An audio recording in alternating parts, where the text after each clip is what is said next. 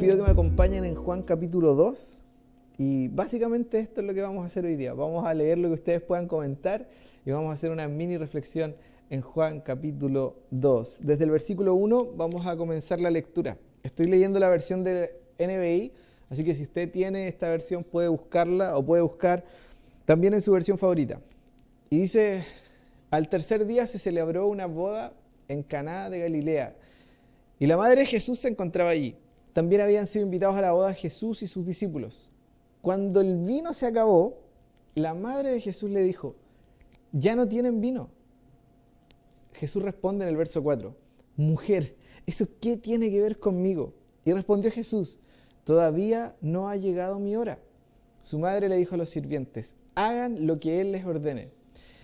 Allí había, había allí, perdón, seis tinajas de piedra de las que usan los judíos en sus ceremonias de purificación. En cada una cabían unos 100 litros. Y Jesús le dijo a los sirvientes, llenen de agua las tinajas. Y los sirvientes la llenaron hasta el borde. Ahora saquen un poco y llévenlo al encargado del banquete, les dijo Jesús. Y ellos lo hicieron de esta manera. El encargado del banquete probó el agua convertida en vino sin saber de dónde había salido, aunque sí lo sabían los sirvientes que habían sacado el agua. Entonces llamó aparte al novio y le dijo, todos sirven primero el mejor vino y cuando los invitados ya han bebido mucho, entonces sirven el más barato. Pero tú has guardado el mejor vino hasta ahora. Esta, y, Juan añade este, este texto que, me encanta. Ah, esta, la primera de sus señales, la hizo Jesús en Caná de Galilea, y así reveló su gloria, y sus discípulos creyeron en él. Después de esto, Jesús bajó a Capernaum con su madre, sus hermanos, sus discípulos, y se quedaron allí algunos días. Entonces les invito a que mientras reflexionamos en estos 12 versículos, podamos orar juntos. Espíritu Santo, te damos gracias porque tenemos una semana de celebración, ah, porque tú has sido tan bueno con nosotros y celebramos especialmente tu vida. Ayúdanos y, abre nuestro entendimiento para que en lo que vamos a ver ahora podamos realmente ser conmovidos a responder a tu palabra. Espíritu Santo, no dejes que nuestra mirada simplemente esté solo enfocada en que el lunes termina esta fiesta, sino que contigo podemos tener una fiesta continua. Te damos gracias y te pedimos, nos ayudes tú a entender. En el nombre de Jesús oramos. Amén y amén. Entonces, Juan 2 es la primera señal que Jesús realiza según el, relato de los evangelios de, Juan y tiene, tiene un detalle tan encantador porque Juan parte diciendo, o termina diciendo, perdón, no parte, termina diciendo que esta señal como fue, fue, un milagro casi privado público. Tiene una combinación muy rara. Porque si se fijan, los que saben de este milagro no es todo el mundo. Ni siquiera el novio tenía idea del milagro que Jesús estaba haciendo. Pero sí lo saben sus discípulos y ese, es el texto final. Así sus discípulos llegaron a, creer en Él. Y me encanta porque Jesús es tan práctico con nosotros que no quiere simplemente que creamos en Él porque se supone que tengamos que hacerlo porque nuestra familia cree en Él o porque nacimos en este lado del continente, sino que Él está dispuesto, y, y esta es la expresión literal del verso 11, a revelar su gloria para que creamos en Él. Entonces, si tú estás dispuesto, estás dispuesta a seguirlo un poco más allá, Jesús siempre está dispuesto a revelar su gloria. Incluso en los momentos donde quizás Él no tiene ganas en serio, y eso es una de las cosas maravillosas que vemos en este capítulo. Entonces, solamente quiero compartir como tres o cuatro ideas muy sencillas, que no es una prédica, en teoría es simplemente algunas anotaciones que que están en mi corazón, incluso algunas ideas que antes escuchamos de algunos amigos, cosas que nos han inspirado por mucho tiempo y que tienen que ver con este milagro de Jesús. Y lo primero es que si ustedes se fijan, Jesús no es un policía. Suena raro, no es algo en contra de las fuerzas del orden si lo piensan de esa manera, pero me refiero, Jesús no está entrando en la escena de Juan capítulo 2, Jesús no está yendo a este matrimonio, a esta celebración, a esta fiesta para arruinar la fiesta.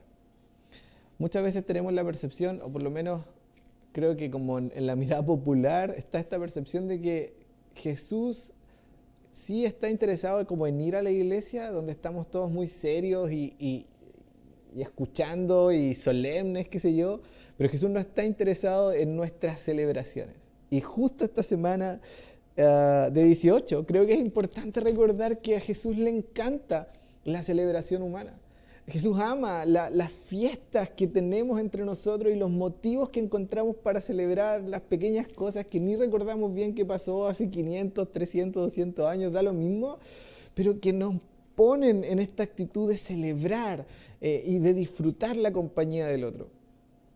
Uno pensaría que Dios sería un poquito más serio. En general, la religión tiene esa tendencia. Juan 2 tiene esta, este lenguaje, porque si usted ve, están las tinajas de purificación ceremonial, que es un lenguaje muy, muy religioso. Y, y, es como, sí, la religión quiere pintar a un Jesús que está serio y que está muy enojado contigo y conmigo.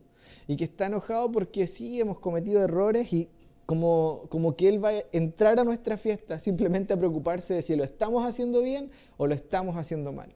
Entonces, cada vez que pase algo, Él va a estar como vigilando y mirando feo y creo que se entiende la actitud a la que apunto, pero no.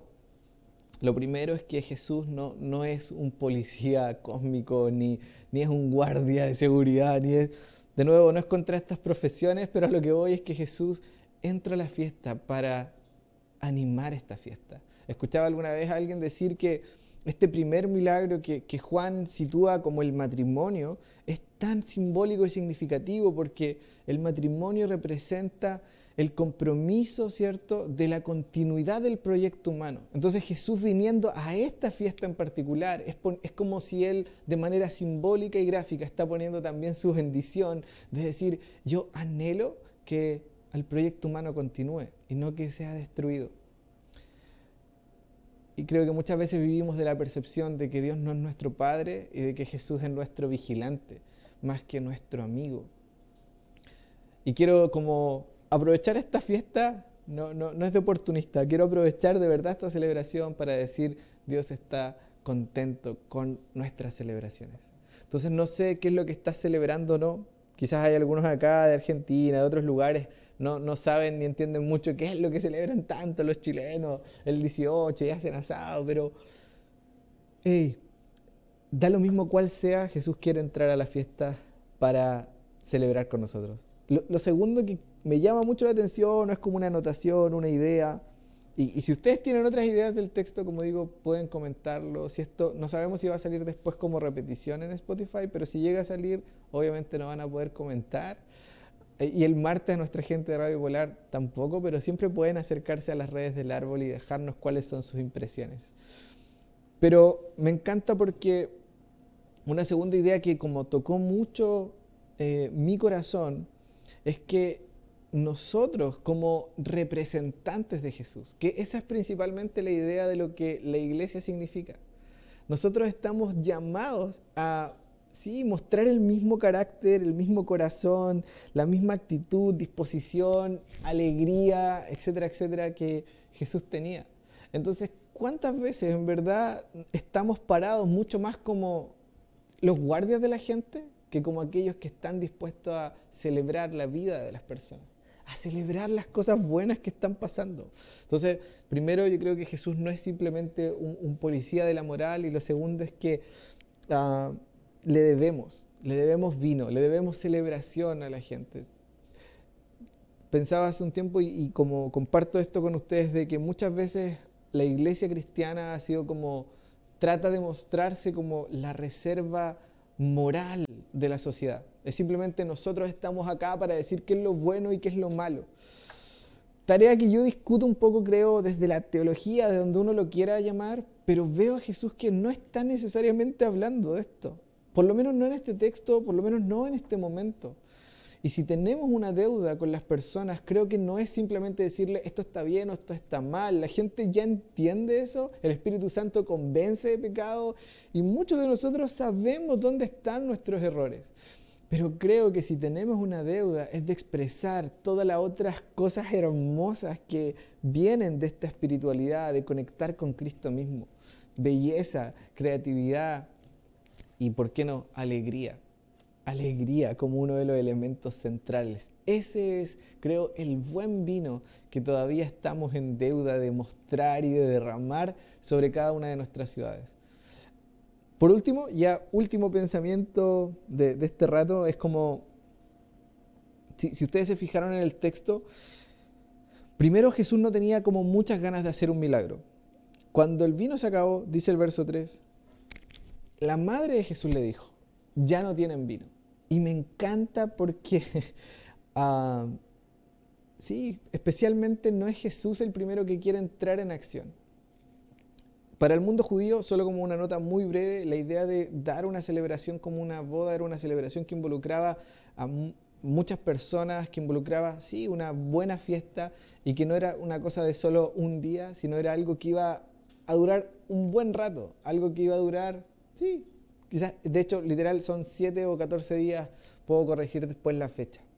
El punto es que quedarse sin vino en medio de las celebraciones de la fiesta era una señal de vergüenza pública. Era, es, decir, esta familia no tiene ni siquiera lo suficiente para empezar su vida de casados, porque no tienen ni siquiera para una buena fiesta. Es decir, se le acabó el elemento esencial más importante para que esta celebración sea posible. Y me encanta porque obviamente María con su corazón de mamá, quizás pensando en todo el descrédito, lo terrible y lo, la vergüenza pública que podía caer sobre ellos, es ella la primera que llama a Jesús a la atención en esto. ya no tienen vino.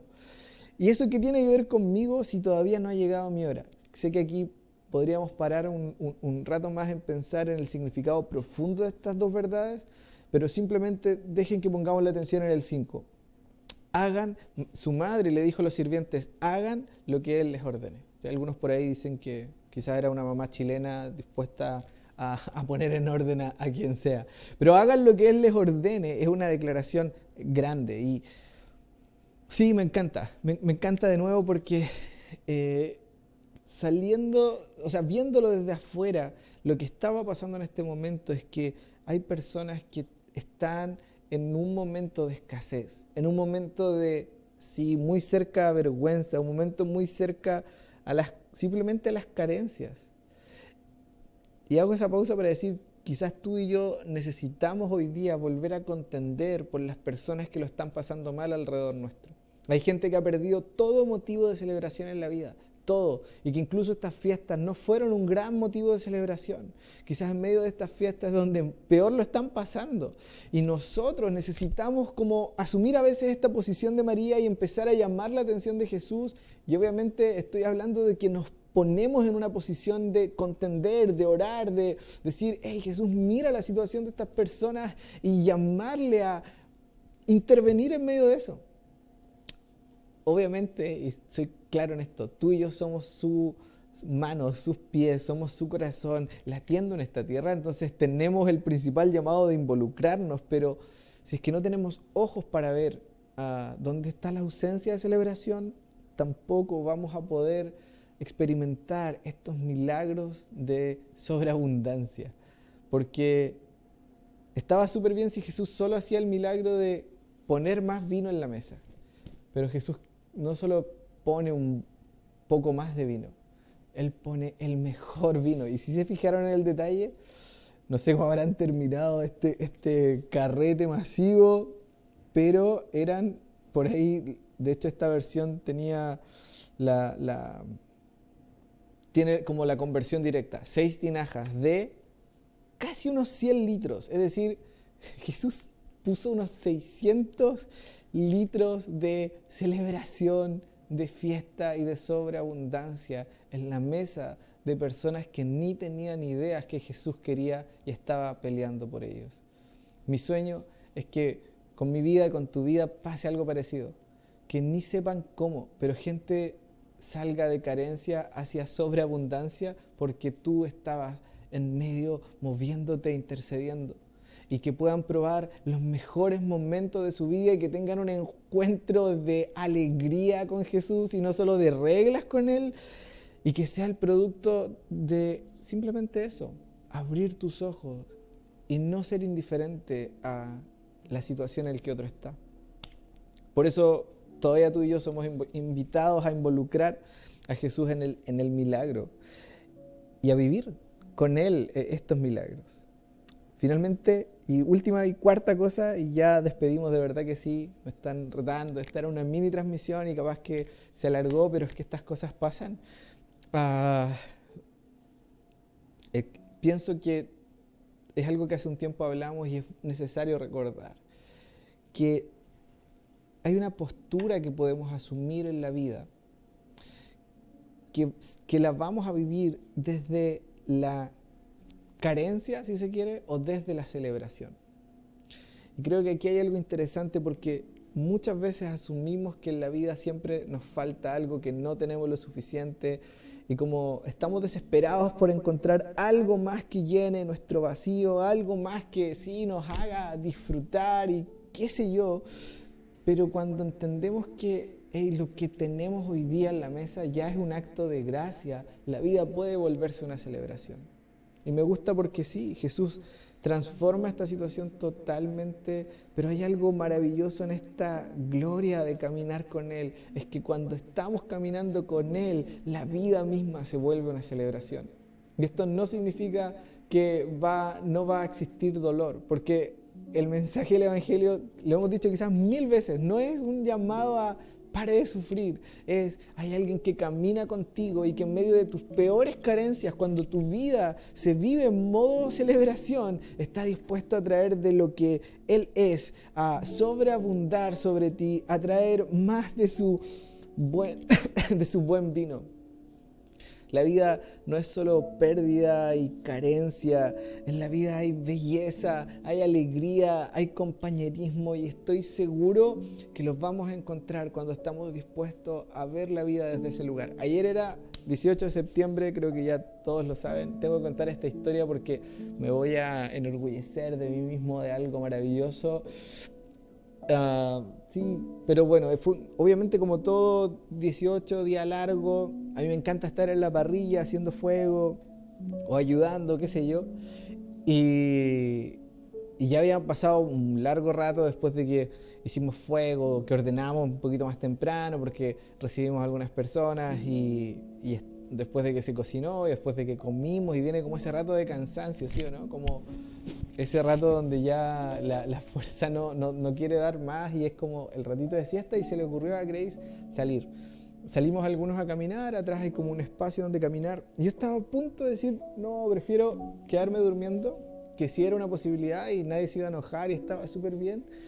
Pero vi tan entusiasmada a la chica Grace que yo digo, vamos, vamos a caminar. Yo me abrigué, fuimos y caminamos y se pasó, hasta ese momento estaba todo súper bien Solo cuento muy resumen, llegamos a un punto, en, ni siquiera un bosque, sí, un lugar que está detrás de la, casa y que sí tiene como sus árboles y todo. Y los dos creímos haber escuchado un búho, porque escuchamos un poquito como ese sonido de, de búho. Y empezamos a caminar buscándolo y acá donde yo me enorgullezco de que en un momento me doy vuelta tratando de decir como esto va a ser, y en mi mente fue eso, esto va a ser imposible que lo veamos porque quizás fue como solo nuestra imaginación, etcétera, etcétera. Y en medio de eso no pusimos las fotos, pero existen los videos, después los subiremos seguramente a las redes personales por ahí. Estaban dos, yo no sé decir bien el nombre de los tucuquere, pero eran búhos gigantes, hermosos y fue una experiencia maravillosa, sí. Fue, sí, fue, esto fue una, una celebración de otro mundo. Y usted dice, pero ¿por qué esta historia tan quizás insignificante o qué sé yo. Primero porque es primera vez que los veíamos en vivo y en directo en la vida, fue hermoso, es bellísimo y porque la vida es una celebración en todos sus pequeños y grandes detalles, pero ah, creo que hay algo detrás de cuando muchas veces nosotros preferimos nuestra comodidad que el celebrar con otros y cuando preferimos nuestra comodidad, cuando preferimos simplemente... Uh, sí, complacernos a nosotros antes que celebrar con otros, perdemos las mejores cosas que están en la vida. No estoy diciendo que los que se quedaron ese día se lo perdieron, pero sí se lo perdieron un poco, sí. Ah, solo es un ejemplo. El punto en concreto es que cuando yo estoy dispuesto, y por eso me encanta que el milagro y el día de hoy termina en este lugar, esta es la primera de las señales que hizo Jesús, así revela su gloria y sus discípulos creyeron en él. Pero miren, después de esto Jesús baja a Capernaum con su madre, sus hermanos y sus discípulos y se quedaron allí algunos días. Es decir, lo mejor de nuestra vida no es solos. Obviamente hay un espacio para eso, pero lo mejor de nuestra vida, y lo venimos hablando hace algunas semanas en esta última parte de justicia, es cuando yo estoy dispuesto a rendir comodidades para lo mejor de otros y con otros. Si tu vida no está conectada al destino de ninguna otra persona, me pregunto seriamente si realmente vas a encontrar celebración en medio de este camino. Porque Jesús sabe que lo mejor de nuestra vida es cuando vamos juntos. Y Él quiere caminar con nosotros. Él quiere volver a Capernaum, no solo después de hacer un gran milagro, sino que Él no, está haciendo solo un espectáculo. Miren esto maravilloso, sino, hey, miren esto, uh, caminemos juntos, sigamos celebrando. Y baja con su hermano. Su, muy para mí esta es una escena muy dieciochera, todo esto. Todos juntos y achoclonados y donde sea. Y vamos a seguir celebrando. Entonces, sí me encanta este lenguaje que algunas iglesias ocupan, domingos de celebración, porque creo que esa es la lógica. No sé si será realmente una celebración o no, pero creo que lo mejor de nuestra vida va a ser conquistado una vez que nos decidamos a no solo mirar desde lo que nos falta, sino desde la gente que tenemos cerca. Y aunque van a haber carencias, aunque el vino pueda acabarse en ocasiones, Jesús quiere intervenir. A Él le encanta mostrar su gloria. Entonces, desde ambas perspectivas, para nuestras carencias, pero también para las de otros, a las que nosotros vamos a ayudar a que Jesús vaya e intervenga, y las que nosotros como representantes de Él vamos a intervenir, celebramos, celebramos juntos. Jesús no es un agua fiestas. Jesús no está interesado simplemente en enojarse contigo y conmigo porque teníamos vino en la mesa. De hecho, Él está dispuesto a traer unos 600 litros de sobra. La pregunta es si tú y yo vamos a ser parte de la celebración, porque se pone cada vez mejor, se pone cada, cada vez mejor. Así que les queremos mucho. Ya oramos un principio y, y solamente queremos decir felices fiestas, feliz 18, que este sea un tiempo lindo de disfrutar en familia y si estás solo, no estás solo de verdad de ver, esta es tu casa, esta es tu familia. Decidimos a creer juntos y crecer juntos y crear juntos una cultura en la que la vida se celebra y se celebra juntos. Tu destino está conectado al nuestro si quieres ser parte de este árbol y de esta familia. Así que les amamos, les amamos mucho.